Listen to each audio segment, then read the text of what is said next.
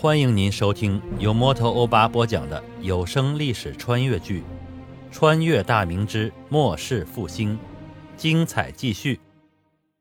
高迎祥等人看到眼前这一幕，所有贼寇首领都默然。随着败退回来的弓手们回到阵前，张献忠咳嗽一声，打破了沉默：“哎，闯王，官军弓箭厉害，这才几百弓手。”瞬息间就让俺们折损好几百兄弟，也不知道官军还有多少弓手，这一仗难打呀！接下来咱们该咋办？已经逃回来的过天星心有余悸。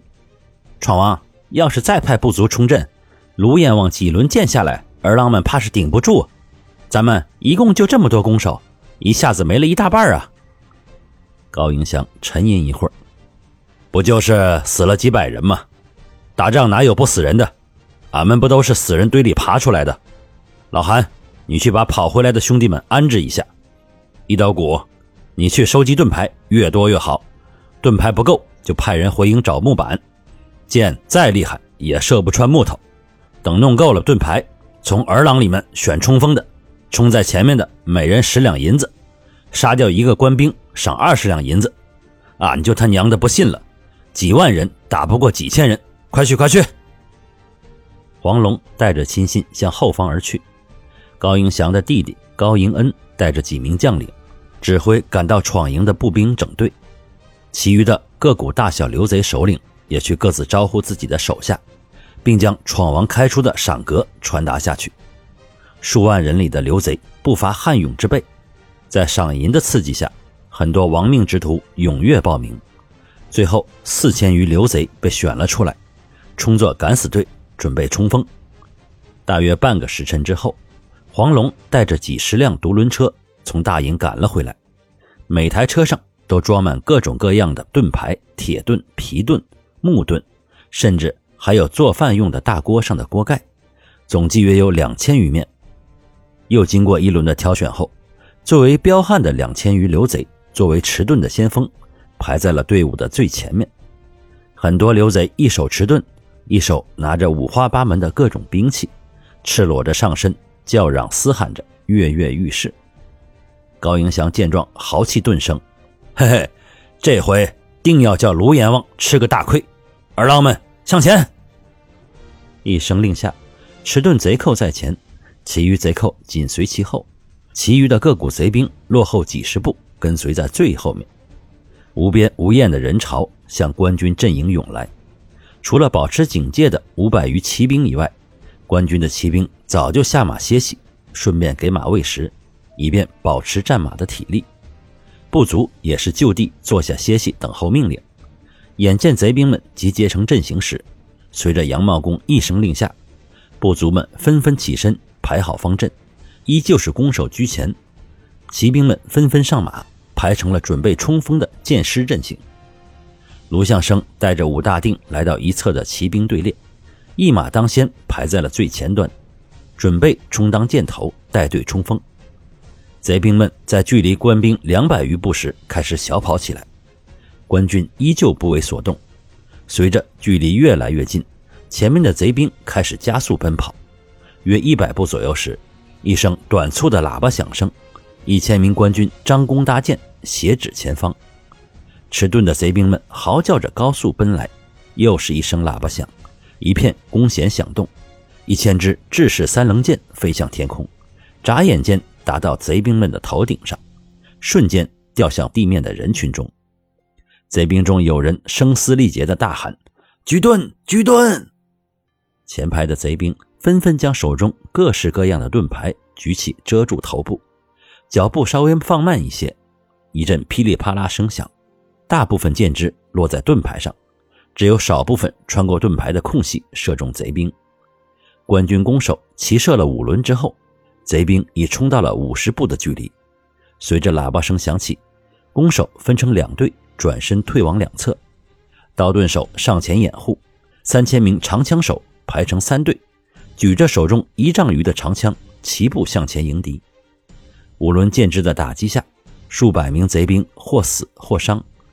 贼兵们眼见官军弓手退了下去，感觉最大的威胁已经消除，纷纷将盾牌挡在身前，奋力向官军冲来。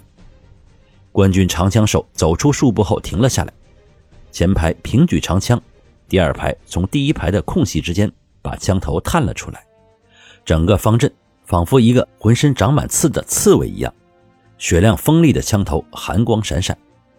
一瞬间，贼兵已到近前，官军齐声呼喝：“呼！”随着将手中的长枪刺了出去，长枪向前刺出的力量与贼兵撞过来的力量。叠加在一起，顿时一片惨嚎声响彻整个战场。迟钝贼兵都是短刃，离官军还有几米之外就已经被长枪刺中。锋利的枪头连皮甲、锁甲都能穿透，何况大部分连棉甲都没有的刘贼了。有的刘贼反应极快，用盾格挡长枪，同时猛地向前跳去，想与官军近身搏斗。但第二排的长枪紧接着刺来，最终还是被刺中。随着长枪手刺出一轮，整个前排贼兵几乎全部倒地，或被刺中小腹，或被刺中脖颈，或被刺中面部，或被刺中大腿，几乎全是命中要害。长枪手纷纷将刺出的长枪收回，又回到蓄势状态。后面的贼兵继续撞了上来，许多经验丰富的老贼。迅速反应过来，纷纷将手中的短斧、短刀狠狠掷向官军。因为阵型太密集，贼兵投过来的短刃纷纷命中，惨呼声中，数百名官军或死或伤，倒地不起。他们留下的空隙被后排的官军迅速补上。官军手中的长枪狠狠刺向对面没了兵器的贼兵。几轮刺击过后，迟钝的两千余贼兵已经所剩无几。另外两千骠勇悍贼已经停止了冲锋，这已经不是厮杀了，这简直就是屠杀。自家的兵刃根本够不着对方，对方却可以从容地杀死自己。看着眼前遍地的尸体，受伤活着的贼兵发出的惨嚎声，惊慌失措下，许多人开始向后或是向两侧跑去。官军长枪手又是齐声大喝：“呼！”随着喝声，整齐地向前迈了一步，滴着血的枪头密集地指向贼兵们。许多尚在犹豫的贼兵终于撑不住了，狂喊一声，转身开始逃跑。后面高迎祥的老兵数千不足也已停下，奔逃回来的贼兵们直直地撞向他们，瞬间将他们的阵型冲乱。因为前方贼兵挡住了视线，这部分贼兵不知前面的情况。慌乱之下，一部分人开始跟着败退的贼兵向后逃跑，眼见得一场溃败就要发生。随着一声号炮响起，卢相生一颗马腹，手中大刀举起，战马开始向前奔跑，身后以及另一侧的辽东马队也开始驱马向前，准备趁机冲杀败族。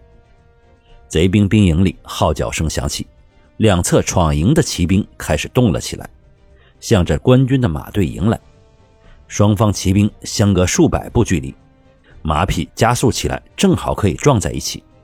所以，没等到官军马队冲入贼兵的部族中间，双方的骑兵已经正面撞在了一起。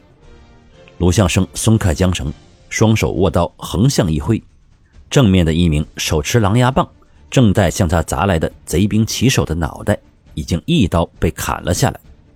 鲁相生随后举刀下劈，一声惨嚎，另一名骑兵骑手的手臂被砍了下来。眨眼间，两马错身而过，武大定的马刀将这名贼兵的首级砍下，大股鲜血喷向天空，贼兵身躯栽下马去。鲁相生战马加速向前，手中大刀挥舞不停。武大定和其他亲兵稍稍落后半个马身，护住了他的两侧。手中的兵刃不停格挡劈砍，几十息之间，双方的骑兵对冲而过，留下一地的尸体和许多失去主人的战马。这场骑兵对冲，卢相生这侧八百余骑兵伤亡一百余人，闯营这边的骑兵伤亡四百余人，另一侧的情况也差不多。官军的骑兵已经顾不得追杀贼兵的溃卒，在敌方尚有大股马队的情况下。追杀不足意味着阵型会分散，那就纯粹是找死。卢相生巨龙马队还要再冲。辽东游击祖千军不干了，他大声嚷道：“督帅，不能再冲了，点子扎手！兄弟们伤亡太大，俺家主将回来，俺没法交代啊！”其余的辽东骑兵也纷纷叫嚷附和。卢相生心中大怒，但他知道辽东骑兵向来如此，对于军令根本不在乎。如果自己执意再战，这些家伙保不准从背后里给他一刀。眼见闯营马队远远兜了个圈子停下来，准备歇息马力，再次冲锋。卢相生无奈之下，只得下令回营。官军部族在马队的掩护下缓缓撤向营地，弓手和刀盾手负责将伤亡的官军运回营地，顺带把一些无主的战马牵回。因为看见官军阵型不乱，闯营这边也没有追击的意思，听任官军回营。更令卢相生郁闷的是，说好的几路合击并未发生，迂回到贼兵侧翼后方的祖宽和李崇进，一点动静也没有。回到营地后，卢相生换下带血的盔甲，简单的擦了一把脸上的血迹，不顾身上的疲惫感，换上一身青色的便袍，来到伤兵营地。这次长枪兵阵亡一百二十余人，伤三百人，阵亡的都是被贼兵投掷过来的刀斧。命中了面部、脖颈等重要部位，伤者都是胸腹、手臂中了刀斧。伤兵营里几个随军的郎中正在忙碌着，几口锅里熬煮着草药。许多士兵在郎中的指挥下帮忙照料伤员，营地里呻吟惨叫不绝于耳。各位听友，大家好，主播正在参加有声书评选，需要您的助力，您只需要动动手指。帮忙点赞、评论、订阅、转发，欧巴在此真诚的感谢每一位听友，谢谢您。